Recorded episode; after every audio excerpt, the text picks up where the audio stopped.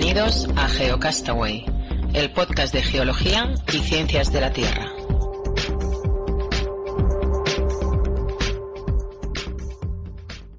Muy bien, saludos a todos. Bienvenidos a esta edición especial de GeoCastaway. Eh, tres días después del terremoto de, que ha sacudido Japón con una magnitud de 8.9. Y hoy con nosotros está, como siempre, Oscar. Hola, ¿cómo estás, Oscar? Hola, Carlas, ¿cómo estamos? Saludos desde aquí, desde Barcelona. Muy bien. Yo estoy un poco pasado por agua hoy, que me ha pillado una tormenta impresionante, pero aquí estamos. Está lloviendo, vale.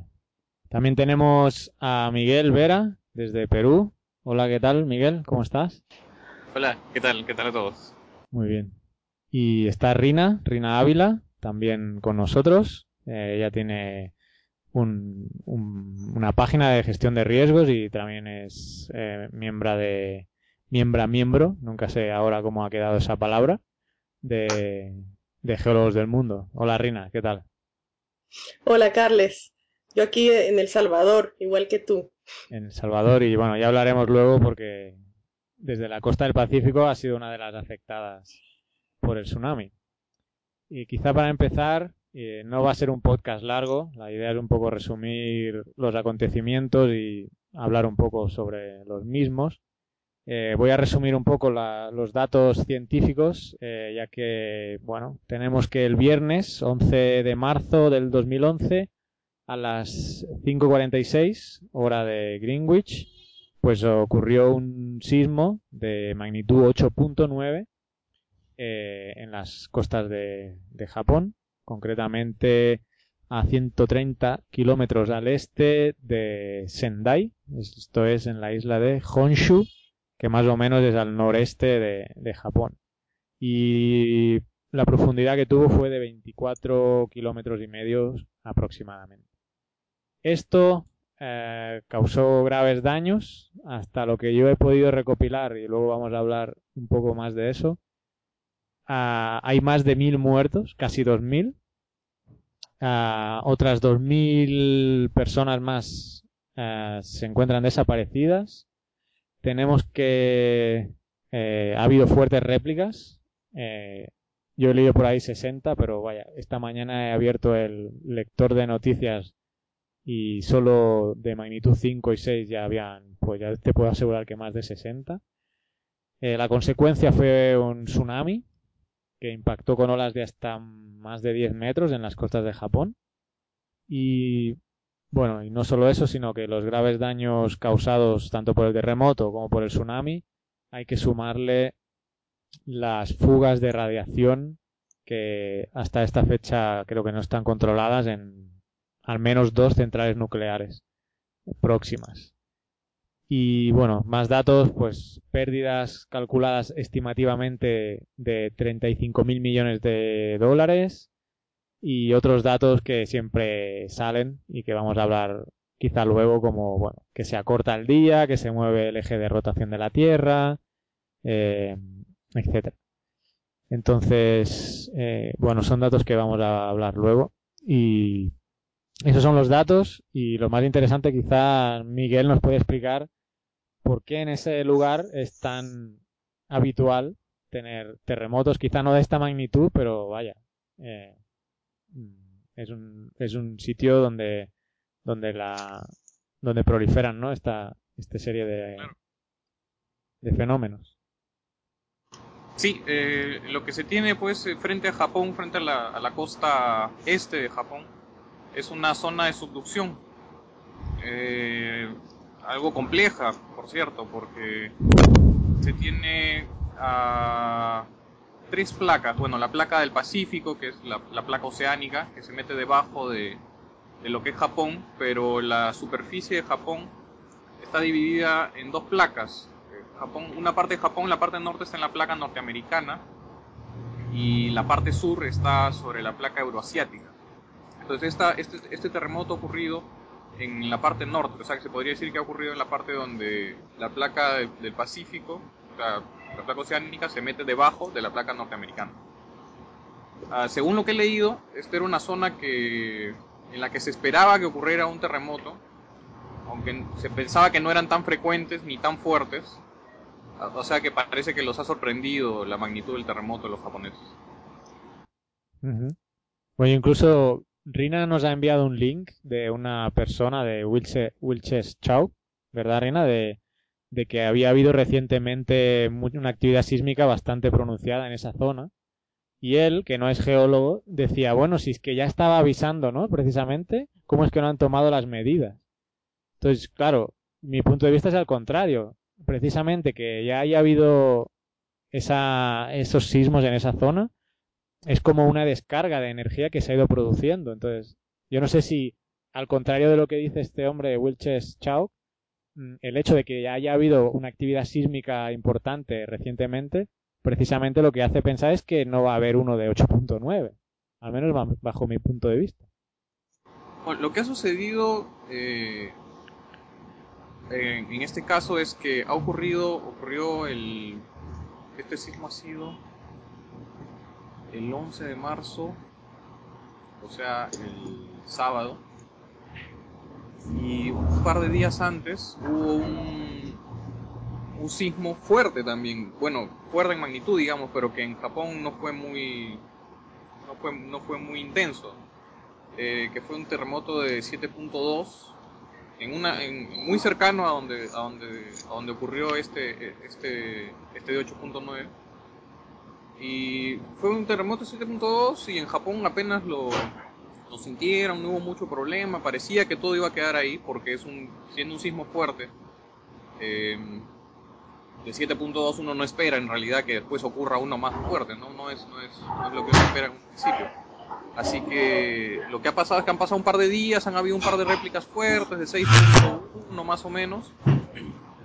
Y de pronto el, el sábado se encuentran con un, un, terremoto enorme. Pues, ¿no? ocurre un terremoto que ya lo, han, ya lo han revisado, la magnitud es de 9.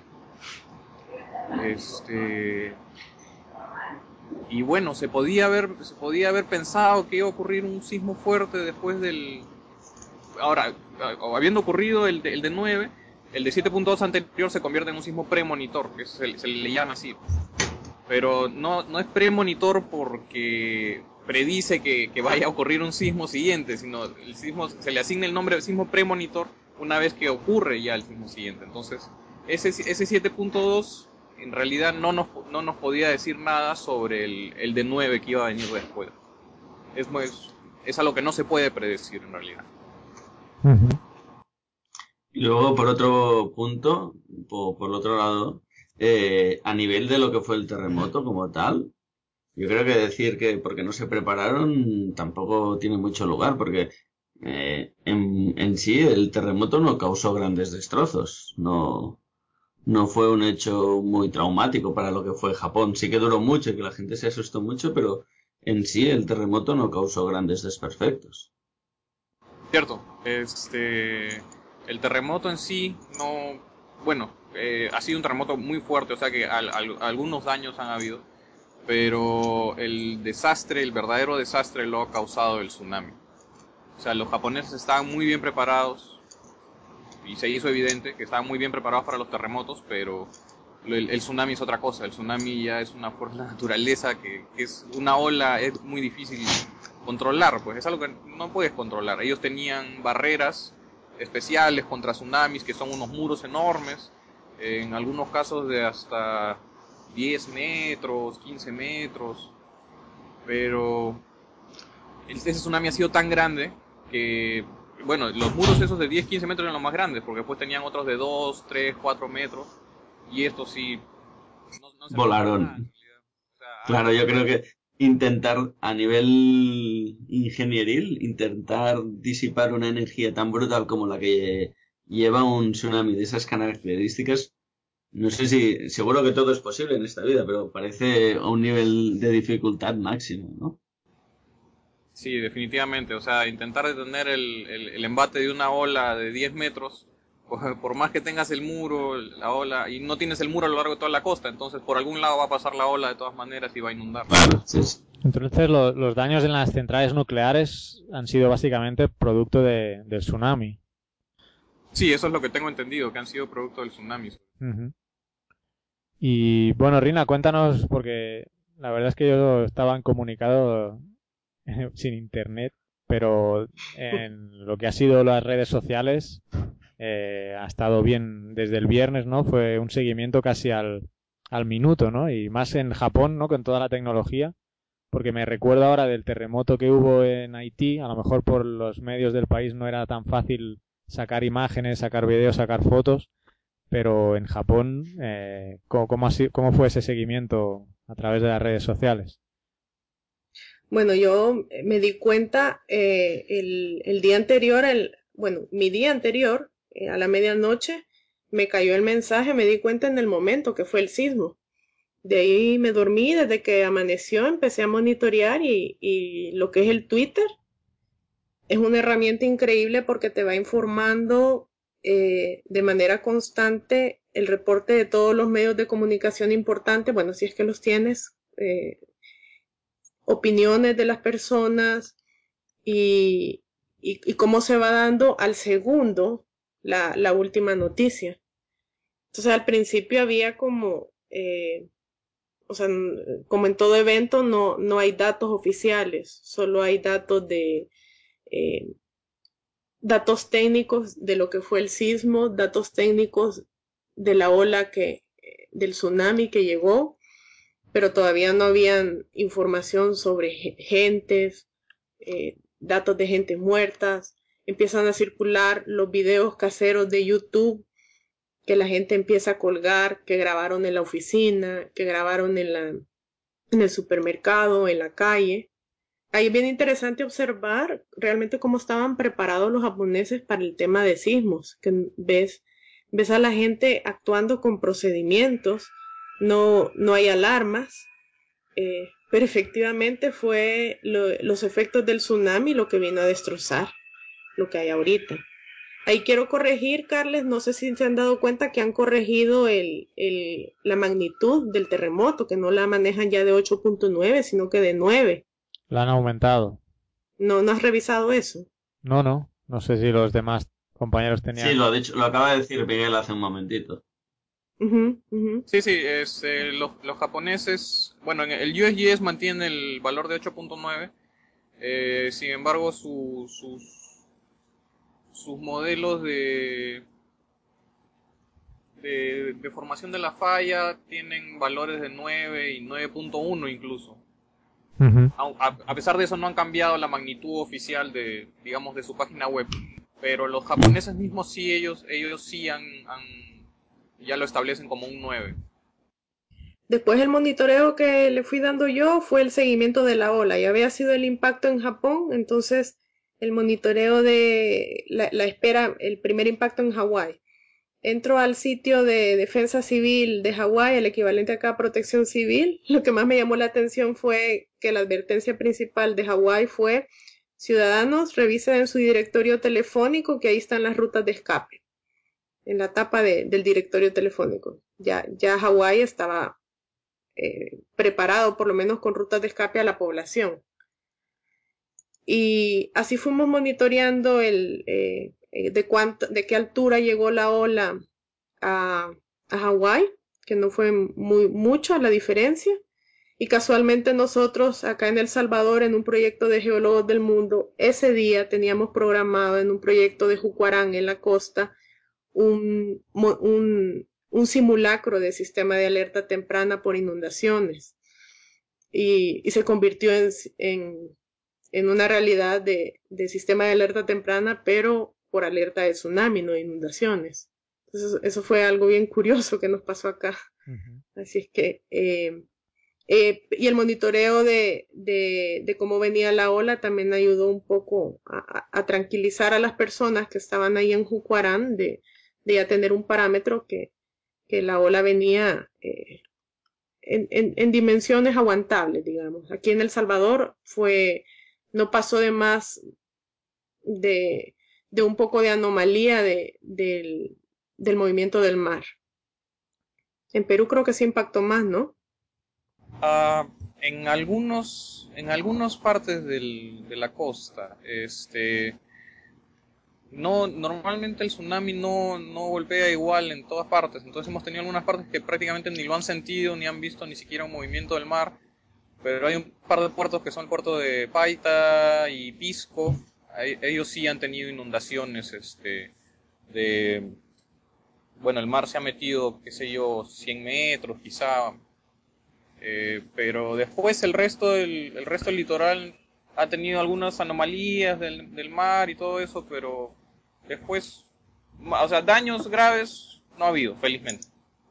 Sí, es interesante ver los modelos de la USGS que sacaron de la propagación de esas de los de las crestas de, esas ondas y también creo que la propagación en colores de la de las máximas no sé si eran velocidades ahora no recuerdo bien pero era un mapa de colores y el impacto se veía como si se desplazaba hacia el sur no no, era un impacto más eh, más directo hacia digamos Estados Unidos, México, que, también, sino que bueno, eh, ahí se veía como sus modelos eh, reflejaban en colores las velocidades y, cómo iban a llegar a las costas de oestes de, América. Otro detalle, Carles, eh, me estaban corrigiendo conceptualmente de cuando dice ahí viene el tsunami, si me estaban corrigiendo que el tsunami en sí es la ola gigante, ola monstruosa, pero lo que realmente iba hacia las costas del Pacífico eran las ondas. O sea, y se convierte en tsunami cuando se convierte en ola monstruosa. O sea, no, esta persona incluso me estaba diciendo que no había visto ningún video donde realmente mostrara la bola de 10 metros, sino lo que tú ves ya es como la ola reventada y la fuerza que, con la que viene e, esa ola, que la ola en sí es lo que se le llama tsunami. Sí, bueno, el, concepto es que tsunami, tsunami es, básicamente, al, menos yo tengo entendido, yo he trabajado acá en el sistema alerta y nosotros usamos el, el término tsunami para, para todo, o sea, la onda en el mar y la onda al llegar a la costa, ¿no? Eh, y bueno, sí, se tiene el concepto de que el, tsunami, bueno, normalmente, popularmente se cree que el tsunami es una ola enorme que revienta sobre la costa, pero no es, no es exactamente eso, ¿no? Sino es, es más que nada como un aumento del nivel del mar repentino. O sea, un ingreso del mar repentino y que llega hasta cierta, hasta cierta altura, pues, ¿no? Por eso se habla de olas de, de tanta altura, pero no es en el sentido de que la ola tiene de 10, una ola de 10 metros viene y revienta encima, sino que la ola sube, o sea, el mar entra, ingresa a la costa y llega hasta, digamos, una cota de 10 metros. Esa es la idea. Y antes, bueno, hablábamos de lo de las redes sociales. Recuerdo, lástima que Patricio no ha podido estar con nosotros, pero recuerdo un tweet suyo de que estaba siguiéndolo la evolución a través de unas aplicaciones del iPhone, creo. No sé si tienes conocimiento de, de esas aplicaciones. Yo conozco una, se llama Epicentral, pero vaya, es solo, básicamente es una información de, los sismos y, de su de su ubicación geográfica, ¿no? Es una aplicación muy sencilla del iPhone, creo, se llama Epicentral. Pero no sé eh, si conocéis algunas otras aplicaciones ahora con, con el tema de la tecnología. La que vi que me llamó la atención es la que la de Google, la de Google Person Finder, buscador de personas, que creo que Google retoma, o sea, ya existen otros sistemas, incluso uno que se llama el Hasana, que es lo crean a partir del tsunami en Indonesia. Y supongo que Google retoma de ahí porque ahí, el Hasana fueron los primeros. Y ahorita inmediatamente Google puso a disposición esa herramienta. Lo que sería interesante ver si cómo ha funcionado. No sé si la vieron. Sí, bueno, y me lo comentaste, pero no, no pude revisar. Eh, chicos, yo me tengo que despedir. Eh, los dejo. Muy bien, Rina. A ver, esperemos contar contigo en otra ocasión con más, con más tiempo. Mucho gusto. Chao. Adiós. Mucho gusto. Chao. Otros datos que siempre salen cuando ocurren estos fenómenos, como en el de Chile y el terremoto de Chile o, el de Sumatra en el 2004, es cómo varía el eje de la Tierra o cómo se acorta el día.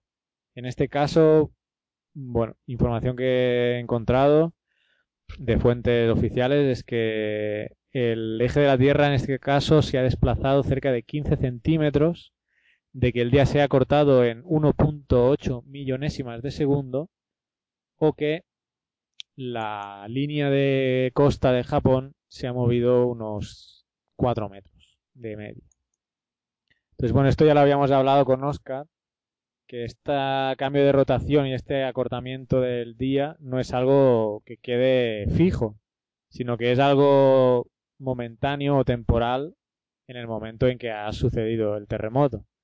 Y bueno, algunas, en algunos otros programas hacían la similitud con, con el tema de una baldufa o una peonza, no sé cómo, o un trompo, no sé cómo la llaman en los respectivos países, pero es esa forma, es ese juguete que le enrueda, le, le, pones una cuerda y lo tiras para que quede rodando. No sé en Perú cómo le llaman. Sí, un trompo. Un trompo. Pues hacían esa similitud, ¿no? El trompo está girando y el terremoto sería como que le das un pequeño toquecito y en ese momento varía su eje y puede que acorte el día por ese movimiento, pero la inercia de rotación del trompo eh, vuelve, hace que vuelva a su posición original, ¿no? Después de un tiempo. Entonces, esa, es, esa similitud podría aplicarse a la Tierra, entonces, eh, supongo que no sé si estáis de acuerdo conmigo, pero vaya, no es que ya quede permanentemente que el día se ha cortado 1.8 millonésimas, porque si fuéramos sumando todos los acortamientos de día de todos los terremotos, estaríamos cortitos de día, ¿no? Ya. Faltarían, sobrarían, sí. Entonces, bueno. Trabajaríamos menos, quizá. trabajaríamos menos. Y el eje de rotación, pues también ha vuelto, en teoría, bueno, no sé si actualmente ha vuelto, pero que volverá a, su, a su estado normal. Em, algunas dudas, y aprovecho para. Os la, voy a, os la voy a mencionar, a ver si podemos responderle a Sergio Torres, que nos escribe desde México, y nos hace dos preguntas y vamos a intentar responder una, la otra la vamos a dejar para el podcast normal del mes de marzo. Eh, pero él nos preguntaba que había leído que eh, el terremoto había hecho que un volcán de Indonesia entrara en erupción. Y nos preguntaba si eso es posible. El volcán en cuestión eh, se llama Karangetang y entra, ha entrado en erupción en Indonesia y bueno, yo ya he leído que era uno de los más activos del archipiélago, entonces, bueno, que entre en erupción parece ser que no es una novedad, pero nos pregunta que si tiene alguna relación eh, el terremoto en Japón con este, esta erupción en Indonesia. Sí, es, es una pregunta muy común también. Este, incluso hay, hay un volcán en Japón que ayer me parece ha entrado en erupción también, el Shinmoedake, que ya estaba en erupción en enero, pero interrumpió su, su, proceso de erupción por un tiempo y da la casualidad que dos días después del, terremoto eh, reinicia su erupción. Pues, y este volcán que dices tú está en el sur, ¿no? ¿Está en, el, en Japón? ¿No está en el sur? En Japón, en Japón. El Shinmoedake sí en Japón, no, no te mentiría, no sé si exactamente si está en el, en el, sur, creo, creo que está en el sur, no estoy seguro. Pero sí, eh, eh, es, es, bueno, es normal hacer ese, ese, esa relación, pues, ¿no? Porque uno tiene un movimiento fuerte de la Tierra y de pronto te encuentras que en, en, otro lado hace erupción un volcán.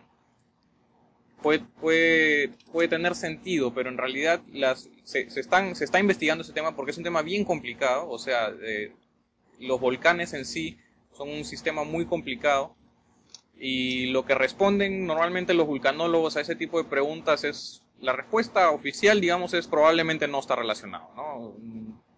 Como, como tú mismo has dicho, el, el, volcán de, de, Indonesia este, es un volcán activo, entonces que haga erupción mm, no es raro, ¿no? Eh, puede, puede estar, haber estado cerca el terremoto, pero eso no quiere decir que, que ha afectado al volcán de alguna manera. Es, es un tema bien complejo y que al menos por ahora los vulcanólogos creen que la, la relación, si, si, existe una relación, es muy difícil de encontrar y puede que sea en realidad, puede, en puede que en realidad no, no exista la relación, ¿no? pero como no lo sabemos, decimos que probablemente no están relacionados.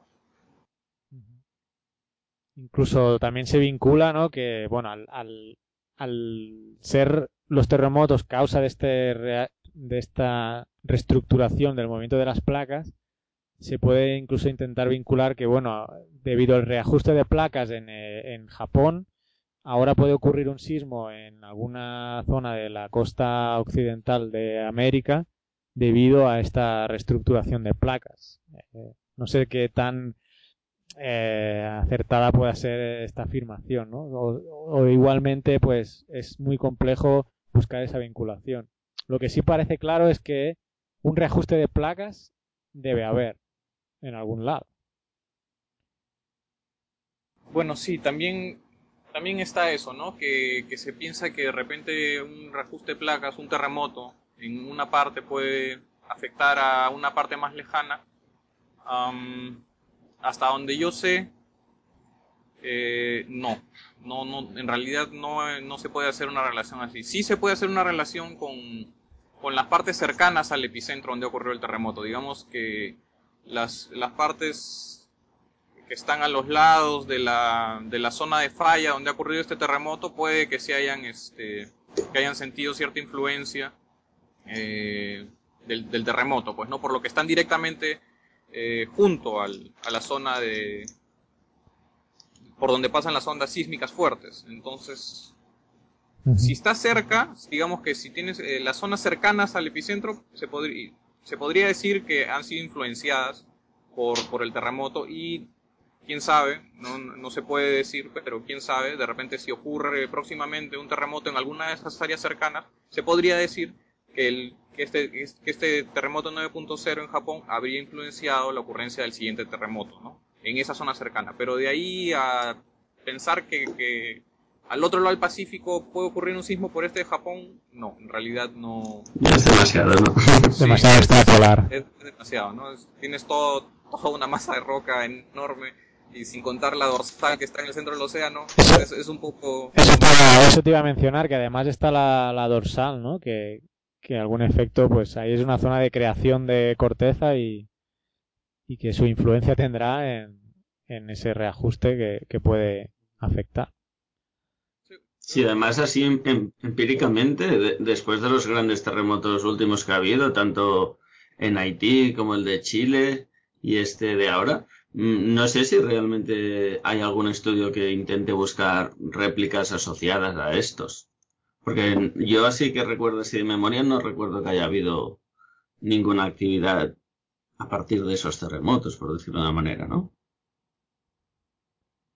Sí, lo que pasa es que eso es un, es un tema complicado, porque bueno, tenemos tan, tan registros sísmicos tan cortos, o sea, históricos. Claro, a, a largo plazo. Claro, de repente si tuviéramos unos cuantos cientos de años o miles de años más de, registros de sismos, podríamos empezar a, buscar de repente cierta relación, ¿no? si hay cierto patrón, pero con, la cantidad de registros que tenemos ahora es muy difícil establecer una relación de ese tipo. Y, lo, por ejemplo, lo que sí se ha encontrado es que, eh, eh, por ahí leí un estudio que mm, a, partir del sismo de Chile, las ondas sísmicas, porque bueno, las ondas sísmicas se sienten, se sienten en los sismógrafos de todo el mundo, eh, pero se encontró que en, en California, en, el, en la parte del fondo de la, digamos, de toda la línea de falla de la famosa falla San Andrés, en el fondo, al pasar las, las ondas sísmicas del terremoto de Chile, ocurrieron sismos, pero asociados. Pequeñísimos, ¿no? O sea, tremores que se les dice, que en realidad no, se piensa que estos tremores no, alteran en realidad la, no, desestabilizan la falla, ¿no? O sea, son, son casi insignificantes. Entonces, que si estos, que si ocurrieron estos tremores cuando pasaron las ondas sísmicas, quiere decir que puede ocurrir un, terremoto, puede causar un terremoto ahí en esa zona, no. Esa, esa relación no se ha establecido, no se cree posible. ¿Cómo, ¿Cómo, será más adelante? De repente más adelante podremos, con más registros encontraremos algún tipo de relación, pero por ahora se considera que en realidad no es solo una coincidencia, ¿no? El tema de, los, de, la, de la cercanía entre los hijos. Muy bien. Pues no sé si queréis profundizar acerca de alguna cosa más relacionada con, con el terremoto. ¿Alguna información que hayáis podido seguir por Twitter o hayáis, hayáis leído que os parezca interesante comentar? Yo una de las cosas que sí que quería comentar a nivel de lo que es Japón, que hace poco estuve y tuve la suerte de visitar, eh, es lo que comentaba un poco Reina antes, ¿no? Cómo de concienciada está la población, cuánto, cuánta labor se hace en prevención y, la gran cantidad de señalización y información sobre terremotos que como visitante te encuentras. Eh, eh, lo tienen preparado tanto para la población que lo estudian desde la educación, todos los niños en el colegio ya saben lo que tienen que hacer, hasta, hasta los propios turistas que vamos por allá. Eh, tienes que tragarte los carteles continuamente y eres muy consciente de, de que es, por ejemplo, eh, donde estuve yo fue justo en la zona de Sendai y recuerdo que había muchos carteles de información de tsunami, en caso de tsunami, cómo reaccionar y estas historias. O sea que estamos ante una, una, una afectación muy grande, pero que realmente si fuera otro país hubiese sido tremendísimo lo que estamos hablando ahora, yo creo. Se han trabajado mucho en reducir la, la vulnerabilidad, ¿no? Que se conoce en gestión de riesgo. Y si tienes razón, bueno, aquí en El Salvador con gente lo hemos comentado, ¿no? Si ocurriera un sismo de 8.9 en este país, eh, realmente yo no sé si quedaría una casa en pie, porque, bueno, y, y, el tsunami posterior que pudiera venir ya ni te cuento, ¿no? Entonces, bueno, a, aún así en Japón, con todos los recursos en disminuir la vulnerabilidad que, que tienen, y estamos hablando de más de mil muertos, eh, nos da idea de qué tan potente y catastrófico ha sido eh, este sitio. Claro, está claro que tú puedes hacer mucha prevención, pero cuando tienes la amenaza como tal, si la amenaza es muy fuerte, pues tiene sus consecuencias, ¿no? El, el riesgo cero no existe, tengo entendido, o sea que mmm, se lamenta los daños que han habido, ¿no? Pero es, del hogar eh, lo bien preparados que están, yo creo que es una cosa importante tener en cuenta. Y por ejemplo, a nivel anecdótico, eh, había, hacían una entrevista a unos catalanes que estaban viviendo en Japón y comentaban que el gobierno les había enviado un SMS informando de que habría una nueva réplica segundos antes de que hubiese. O sea que ya tenían un sistema de alerta temprana eh, montado con telefonía móvil, que desde las antenas envían mensajes a todo el mundo y el gobierno aquí local de Cataluña ya estaba estudiando una solución parecida para cuando haya venidas de agua. Y se ve que esos sistemas de alerta temprana, cuando envían el mensaje de texto a los móviles, ya detectan la configuración del móvil de idioma y lo pueden enviar en diferentes idiomas. Así si tienes, por ejemplo, turistas de, de otras nacionalidades, reciben igual el aviso en su lengua materna. Que eso, como sistema de alerta temprana, a mí me parecería me pareció bastante interesante dado el uso amplio que existe hoy en día de los móviles. No sé si ustedes habían tenido experiencias similares, tanto ahí en Perú como en El Salvador, de, de sistemas de alerta temprana en estas direcciones. Yo no, no conozco. Lo que sí es cierto que aquí toda la población, por muy pobre que sea una familia, tiene un móvil o un celular. Móvil. O sea que pues sería una buena, una buena medida. Sí, si me entero ya les pasaré el link de cómo explican esto. Sí, de hecho, este... Bueno, yo creo que el, lo, lo, el tema de... Tanto se habla de si se pueden o no predecir los sismos. No sé si algún día llegaremos a predecir los sismos, pero sí creo que algún día todos los países en riesgo de, eh, de sufrir un terremoto vamos a tener sistemas de alerta temprana, porque es, es, es bien interesante lo del sistema de alerta temprana en Japón. Ellos lo que hacen es eh, se valen de la onda P, que es la primera onda que llega. Los sismos tienen dos ondas, ¿no? La onda P y la onda S, que son las ondas que están. Eh, que pasa, que, se, forman cuando ocurre el terremoto, pues, ¿no? Ya, ya en la superficie hay otros dos tipos de ondas, pero ellos utilizan la onda P, que es la primera que llega, la que llega más rápido al, sismógrafo, y a partir de esta onda P, ellos eh, emiten esa alerta. Entonces, una vez que llega la segunda onda, que es la onda S, que es la onda destructiva, eh, ya la gente ya ha tenido 10 hasta 20 segundos de repente para prepararse. Incluso hay, hay, un video bien interesante de un, de un japonés que les paso el, el, link por acá. De repente ya lo vieron, pero se los paso. Este que justo recibió la alerta y prendió su teléfono eh, y, y, se puso a filmar, ¿no? Desde el momento. Y tú ves en, su, en, su, en la pantalla de su televisor, creo que es, tienes, eh, le aparece la alerta y una cuenta regresiva, ¿no? 24, 23, 22. Entonces, ha tenido, y ya después, una vez que va terminando la cuenta, ya te das cuenta que empieza el temblor. Y una vez que ya termina la cuenta, empieza ya el terremoto, ¿no? Entonces es, es, muy interesante. Al menos acá en Perú, que yo sepa, no, no han pensado todavía en ese tema, pero sí sé que en México están tratando de implementarlo. O sea que yo creo que ese va a ser, al menos a corto plazo, va a ser el futuro de lo que es predicción sísmica, entre comillas, predicción sísmica. Sí, está claro que predecirlo de momento no se pueden predecir, pero como mínimo que te avisen y, y lo importante es, aparte de que te avisen, pues que, que la población esté enseñada, ¿no? Que haya unas partidas presupuestarias para, para que esa, esa población esté educada, ¿no? Porque una cosa que sí que ves en Japón, que yo creo que debe ser difícil de encontrar en cualquier otro mundo, es que la gente es muy disciplinada y muy obediente y, y cumple mucho con las, las directrices oficiales, ¿no? Por decirlo de una manera. Sí, eh, la educación es muy importante. O sea, eh, si la gente no está concientizada, si la gente no sabe qué es lo que tiene que hacer un terremoto y, sale corriendo, se alarma, se asusta, ¿no? Entonces, al final, por más que tengas sistema de alerta temprana, si no vas a actuar de la manera correcta, entonces no sirve de nada, pues. La educación es lo más importante. Muy bien, pues bueno, seguramente nos dejaremos cosas en el tintero, pero lo vamos a dejar hasta aquí para no hacerlo demasiado largo. Y ya, si tenemos que hacer alguna actualización de, información, pues en el próximo podcast normal, digamos, del mes de marzo, ya con Oscar lo explicaremos. Entonces, pues nada, agradecer a Miguel su participación y nos estamos viendo y escuchando en otras ocasiones.